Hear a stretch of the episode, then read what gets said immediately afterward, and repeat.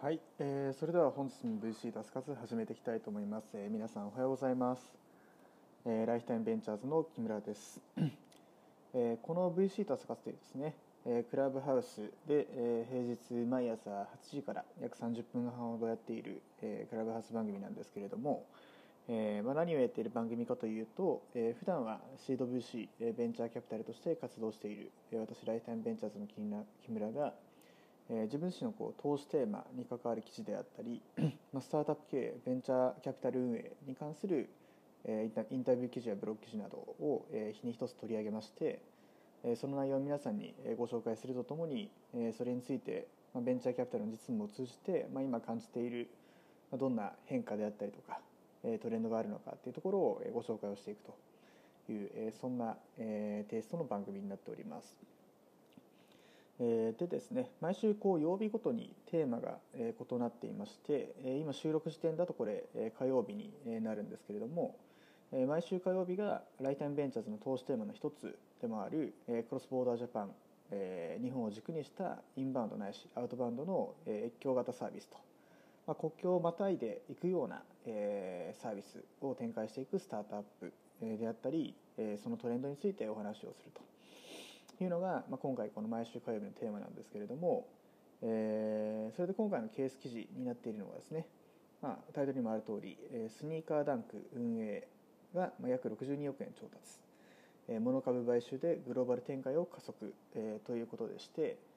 えーまあ、月間300万人以上が使用するスニーカーストリーウェア、えーストリートウェア、えー特化のフリマスニーカーダンク、えーを運営するソーダソーダでいいですかね見方ソーダさんが、えーある意味同業他社にあたるモノ株さんを、えーまあ、買収をするプラス今後のグローバル展開に向けて資金調達をしたという、そういうリリースについて見ていきたいと思います。じゃあまず最初にですねケース記事というかあのファクトについてというところなんですけれども、えーまあ、今回あのテちょっとまあ少し前の記事にはなるんですけど、まあ、テッククランチジャパンさんで記事化されているものになりまして、えーそんな長くない記事なんでちょっと一旦全文読み上げてしまおうかなと思うんですけれども、えー冒頭から、えー月間300万人以上が利用するスニーカーのストリートウェア特化のフリマスニーカーダンク。を運営するソーダは7月29日。シリーズ C において第三者割当増資による62億円の資金調達を発表したと。引き受け先はリード投資家のクリームコーポレーションネイバーの子会社ですね。とまたアルトスベンチャーズソフトバンクベンチャーズアジアえジャフコグループそして既存全投資家ということなので、えまあ、新規のリード投資家として、えまあ、クリームコーポレーションネイバーもいれば新規の参加投資家としてはソフトバンクジャフコも参加した、まあ、62億円の大型ラウンドになったというところですね。で加えて印象的なところが、まあ、既存株主も全投資家が、まあ、追加投資に参加をした、えーシリーズ C ラウンドになったということで、えーまあ、既存全投資家ということは本当シード VC と一般的に呼ばれる方も含めて、まあ、同じシード VC としてあまりこうシード VC がシリーズ C のラウンドまで追加投資するとかって多分かなり稀なケースだとは思うので、まあ、そのぐらいこう既存の株主の方も、えからのコミットメントもあの、まあ、期待も、えー、新規の投資家の方からの期待もあったそういうラウンドだったんじゃないかなと思いますね。で、えーこのラウンドを経たえー上での、えーこのソーダの、え累計調達額は約87億円で、評価額は、えーポストバリューで240億円になったと。で今回このモノ株を運営するモノ株の買収ってものをこの62億円ってものの資金調達を原資にして、行った上でえー今後こうグローバル展開を加速をしていくというふうになっているとのことですね。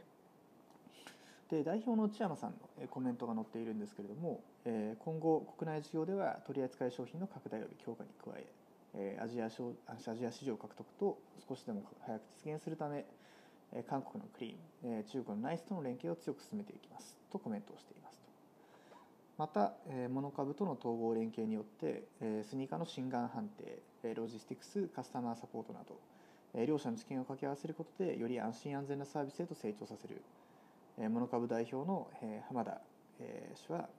世界で戦える十分な市場のチャンスがある中で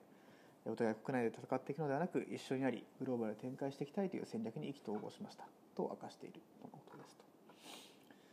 えーで2018年7月に設立したこのソーラーは世界的に熱狂的ファンを生み出すマーケットプレイスをミッションにスニーカーダンクをずっと運営していらっしゃいましてえマーケットプレイスに加えて、まあ、人気スニーカーの新作や、え、リーク発売情報を配信するメディアえスニーカーを中心としたコーディネート写真やあのリストック情報など毎日毎月数万件以上が投稿されるコミュニティを提供しているということで今回の記事の内容自体は一旦終了となっておりますと。でですね、まあ、この内容もうちょっとまあ細かく見ていった時にあの、まあ、スニダンとモノ株っていうですねあの同業他社が、えー、まあ買収という形を取った、まあ、事実上のこう、まあ、買収ではあるんでしょうけどもあの M&A の用語の中でいうと、まあ、実態として結構合併というかあの、えー、ライバル同士が一緒になるみたいなそういう状態、えー、のまあスタートアップ同士のこう経営統合が起こるっていうニュースと、えーまあ、それをバックファイナンスとして、えーまあ、それだけじゃなくいろんなふうに多分投資としては使うんでしょうけども、えー、M&A を資金使途としたスタートアップのシリーズ C ラウンドの資金調達があったっていう点があのやっぱりすごい印象的なニュースなのかなとは思ってましてあのライフタイムベンチャーズのインターンがですねあの事前リサーチですごいこうスニーダンとモノ株ってじゃあ何がどのぐらい違うんだってことを結構こうあの精緻にあのいろいろ調べてくれてましてまあ例えばなんか手数料はほぼ同じであの購入代金の2.9%がスニダンさんで、えー、モノ株さんは購入代金2.8%プラス税だから、まあ、ほぼ同じですみたいな感じの話であったりとか、まあ、取扱い商品はまあまあまあ大体同じだけど、まあ、ややストリートファッションの取り扱いするスニダンさんの方が多いかなみたいな感じのところがあったりであるとか、えー、あと心眼判定みたいなところで言うと、えー、スニダーさんはフェイクバスターズ、えー、さんのこうダブル鑑定を行って、えー、モノ株さんは熟練の鑑定士これ社内なのか、まあ、あの常時この2人がやってらっしゃるってやつが、まあ、ダブルチェック型で、えー、熟練の鑑定士がまあ2人で鑑定するというそういう体制をとっているとかあの送料とかについても、まあ、710円と800円えー、900円と1020円みたいな感じで出品時と購入時それぞれ、まあ、若干モノ株さんが100円ずつぐらい高いみたいな感じの状態であるとか、えーまあ、ツイッターのフォロワー数とかこう、まあ、その他もろもろ見た時にも、まあ、規模でいうとあの アプリのダウンロード数とかそういったもので見ても全体的にはまあスニダーさんの方が、えー、やや先行している、まあ、規模が大きいのかなというような印象が見られるような、まあ、そういう差はあるんですけれども、あのまあまあ、ここはね実際私自身がユーザーじゃないので あの2つのサービス使い比べてみていやファン的にはこっちの方がいいんだよと。ストリートファン的にはこっちがとかスニーカーファン的にはこっちがってことはちょっとあんまりディティールまでお話残念ながらできないんですがあの、まあ、外観的ななんか主なるあの、まあ、マーケットプレスとしての特徴だったりとか機能みたいなところについては、まあ、本当に限りなくあの似ていて、えー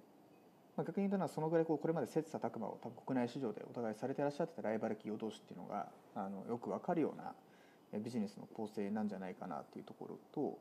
またその今回世界を目指すっていうことでっていうので、え、じゃこのスニーカーのマーケットプレイスみたいなところってですね、まあ、記事の中でいくつか触れられていたりするんですけどもあの海外に、えーまあ、同種のもっと大きいビジネスがたくさんありまして、まあ、しかもこの5年6年ぐらい立ち上がっているものだけでも例えばデトロイト発アメリカのデトロイト発の2015年創業のスタートアップストック X っていうところとかであれば今シリーズ E ラウンドくらいまで行っていて、えいわゆるこう評価額があの38億ドル大体4000億円ということであのまあ、クワトロユニコーンって言わないかもしれないですけど、まあ、あの4倍ユニコーンの4倍ですねっていうところぐらいまで、えー、行きつつあるような会社があって、えー、公表されている流通総額、えー、GMV っていうもので見た時にも、まあ、2022年2020年の1年間で18億ドルっていうことなんで、まあ、1年間で2000億円ぐらいあのマーケットプレス上で取引がされているような、まあ、そういう、まあ、最大手とされるような会社が例えば存在するであるとかあとはスタジアムグッズっていうですね、まあ、これまた2015年創業でニューヨーク発でやっているスタートアップがあるとか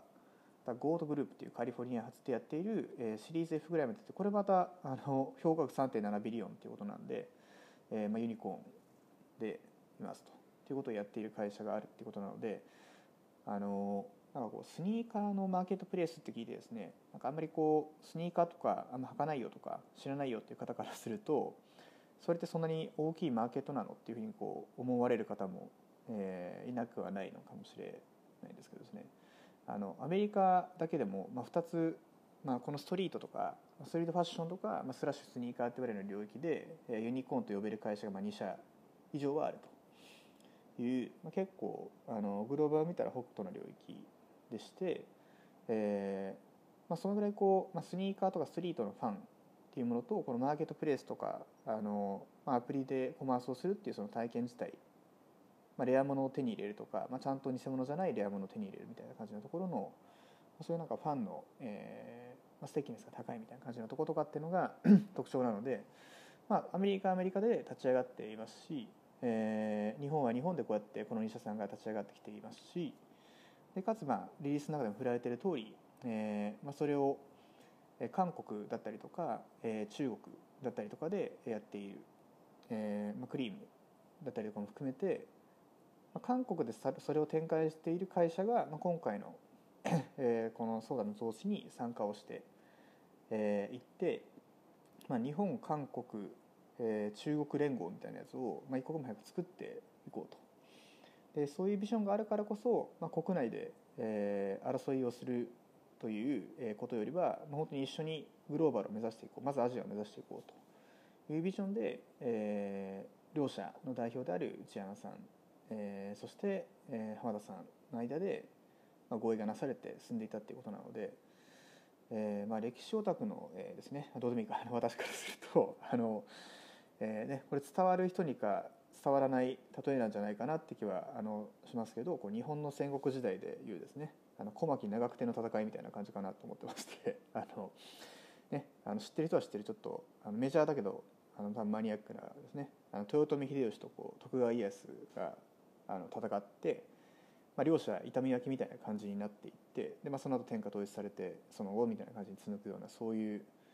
まあ、戦いがあったんですけどあのまあ、そろそろ日本国内での争いやめましょうよとっていうあの、まあ、そういう、えー、展開に、えー、なったぐらい、まあ、かなりこ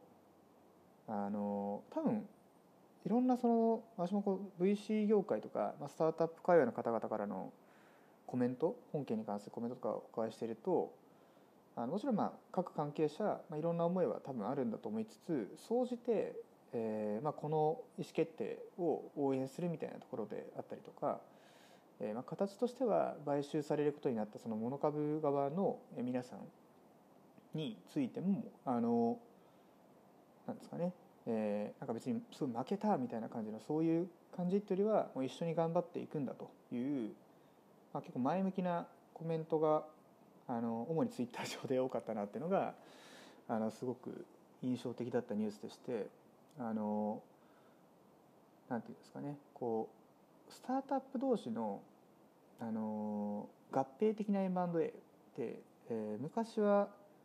まあ、大昔まで遡ったら多分ちょいちょいあるんですけどあの私が VC5 に入った2015年ぐらいにほぼ聞かなかったかなっていうところからなんかこの3年ぐらいですかね直近で。あのまあコイニーさん、えー、がえー、兵になりみたいな感じのそういう話だったりとかですね、えーまあ、それ以外も最近こう合併話みたいな感じの話っていうのはあの何何件か私がパッと見たことあるなと思うのこのモノ株スニダンさんも含めてこう45件以上あるんじゃないかなと思うんですけど、まあ、そういうことをあの、まあ、やるぐらいに多分その起業家の数も質も両方ともあとはビジョンも含めてあのいろんなものがこう成熟期に入ってきている。っていうその、まあ、日本のスタートアップシーンのこうなんか変化みたいなものであったりとか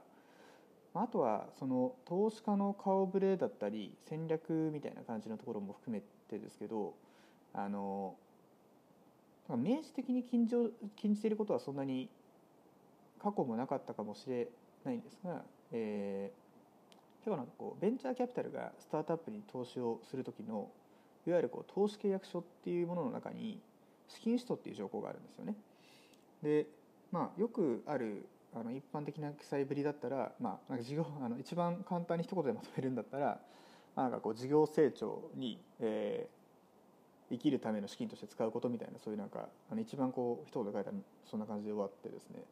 あのめちゃくちゃこうなんかちゃんと書いてある例だと、まあ、なんか例えばこんなことに使ってくださいみたいな感じで例示でこう箇条書きがずらっと並んでて、まあ、人員の採用みたいな感じのものとか、まあ、設備投資とかあのいろいろ書いてあって、まあ、どっちかっていうとなんかあの主に、えーまあ、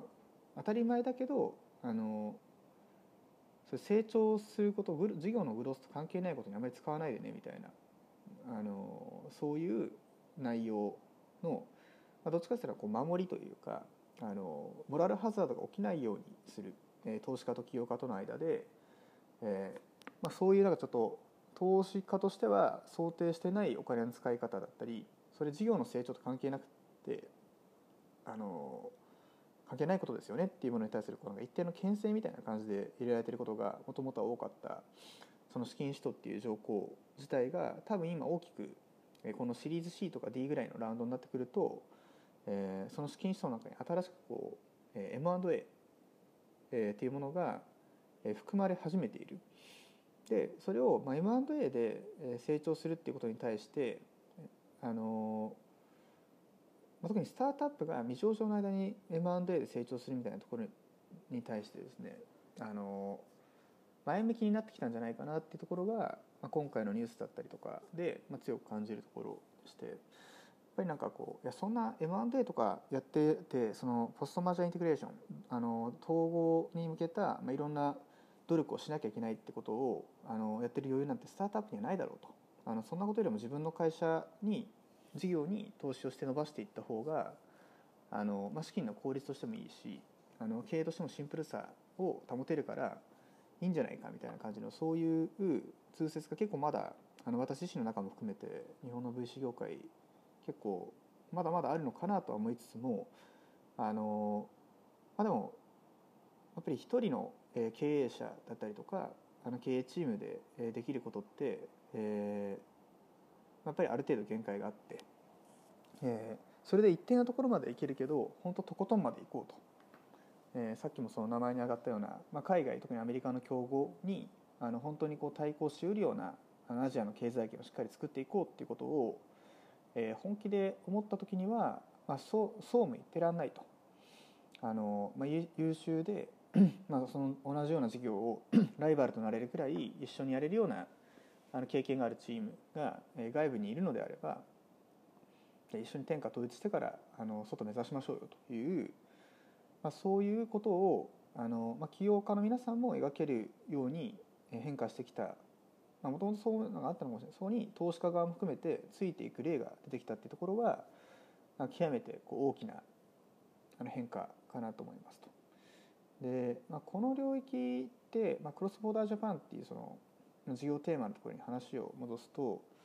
えーまあ、いろんなケースがあると思うんですがこのスニダンさんとかモノカブさんみたいなあのコンシューマー向けの事業で言った時にはやっぱりこう分かりやすく規模が、えー、ある程度こうないと、え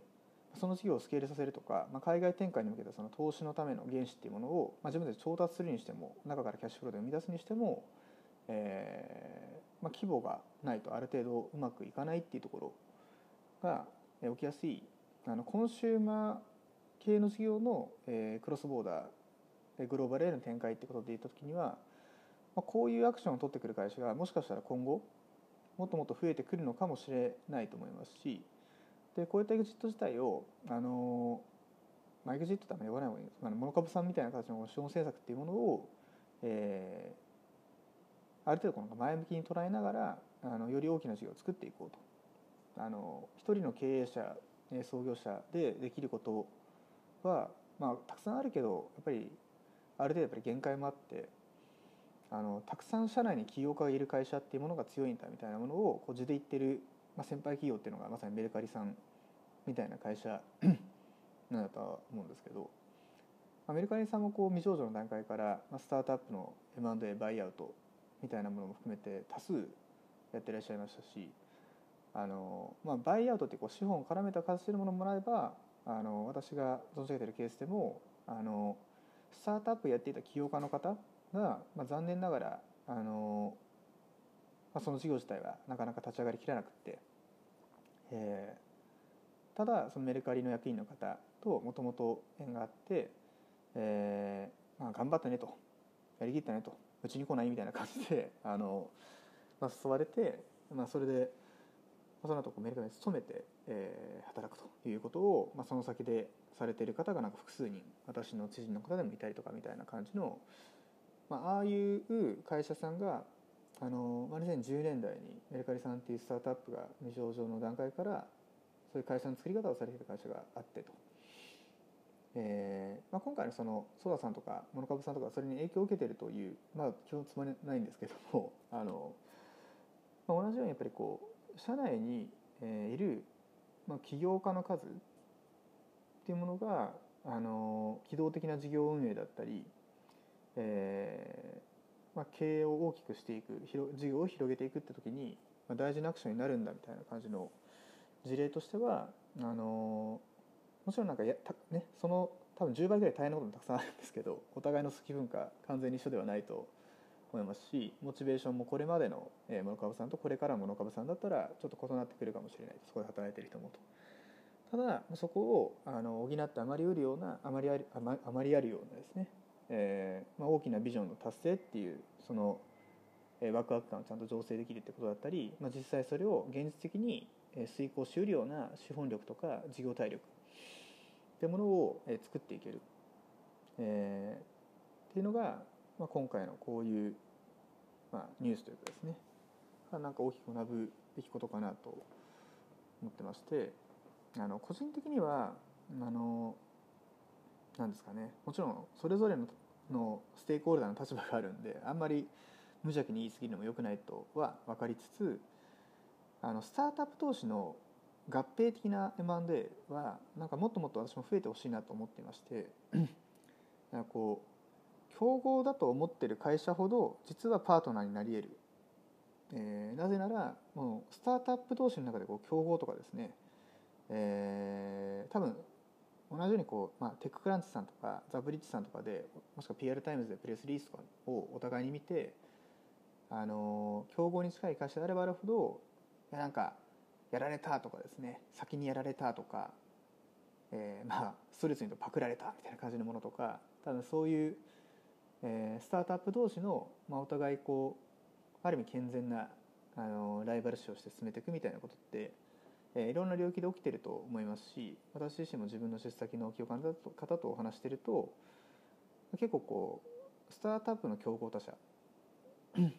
の、え動きみたいなものっていうのはやっぱりこ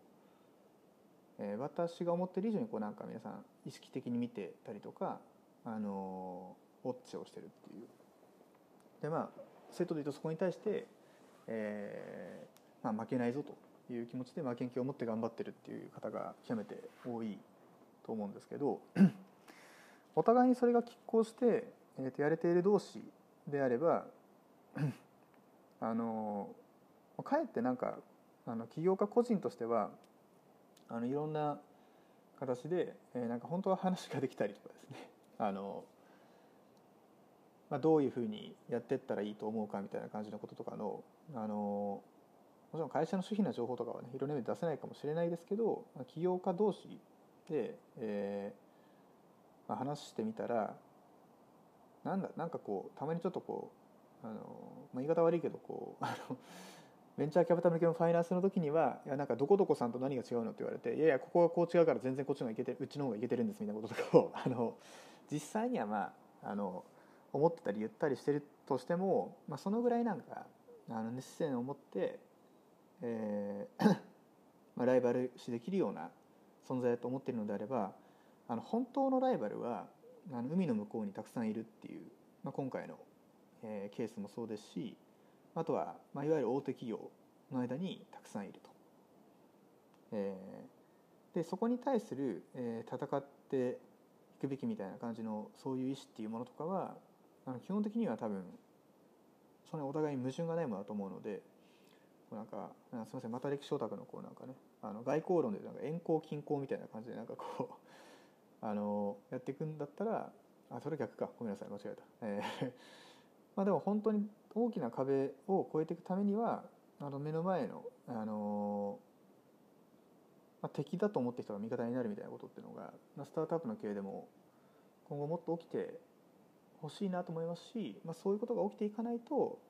やっぱりあの一つの会社の中で、まあ、起業家的に動ける人の数っていうものが一定規模以上の組織になった時にはやっぱり大きくあの会社の複雑性が高くなった中での経営としてのなんか成長ってところに結構関わってくるんじゃないかなって仮説を最近思ってましてあの独力での成長ってものをなんかもちろん無限に頑張れるから無限に頑張るんですっていうマインドで経営者の方業界の方やってらっしゃる方も多いと思うんですけどでもとはいえだいぶやりきっててあのもう一歩超えた成長限界みたいなやつをここからどう作っていこうかと悩んでらっしゃる方もいると思うんですよね。そういった方はなんかふとした時にですねあのまあライバルも同じように思ってるんじゃないかというふうにあのちょっと思って、えー、一緒にやればお互い高みにいけるかもしれないみたいな感じのこととかがあのちょっとエモーショナルな感じの発言なんですけど結構真面目に言ってましてあのそういう形で一緒にやることが目的化したら絶対いけないそんなことはまあないと思うんですけどあの大きなビジョンを達成するためにはあのお互いに高め合ってきてシリーズ B とか C とかまで戦ってきた会社同士だから分かる景色っていうものを共有しながら一緒にやっていくっていうことが、えー、できるとあの大きなあの日本から世界へ飛び立つ会社というのは一つでも二つでもなんか増えるんじゃないかなというふうに最近思っておりますと。はい、えー、それではですね、えっと、本日の VC 高津朝活、えー、スニーカーダンク運営が662億円調達、モノ株、えー、買収で、えー、グループオーバー展開加速はこの辺りで、えー、投資させていただきたいと思います。えー、それでは皆さん、えー、本日も、えー、お仕事頑張ってまいりましょう。えー、いってらっしゃいませ。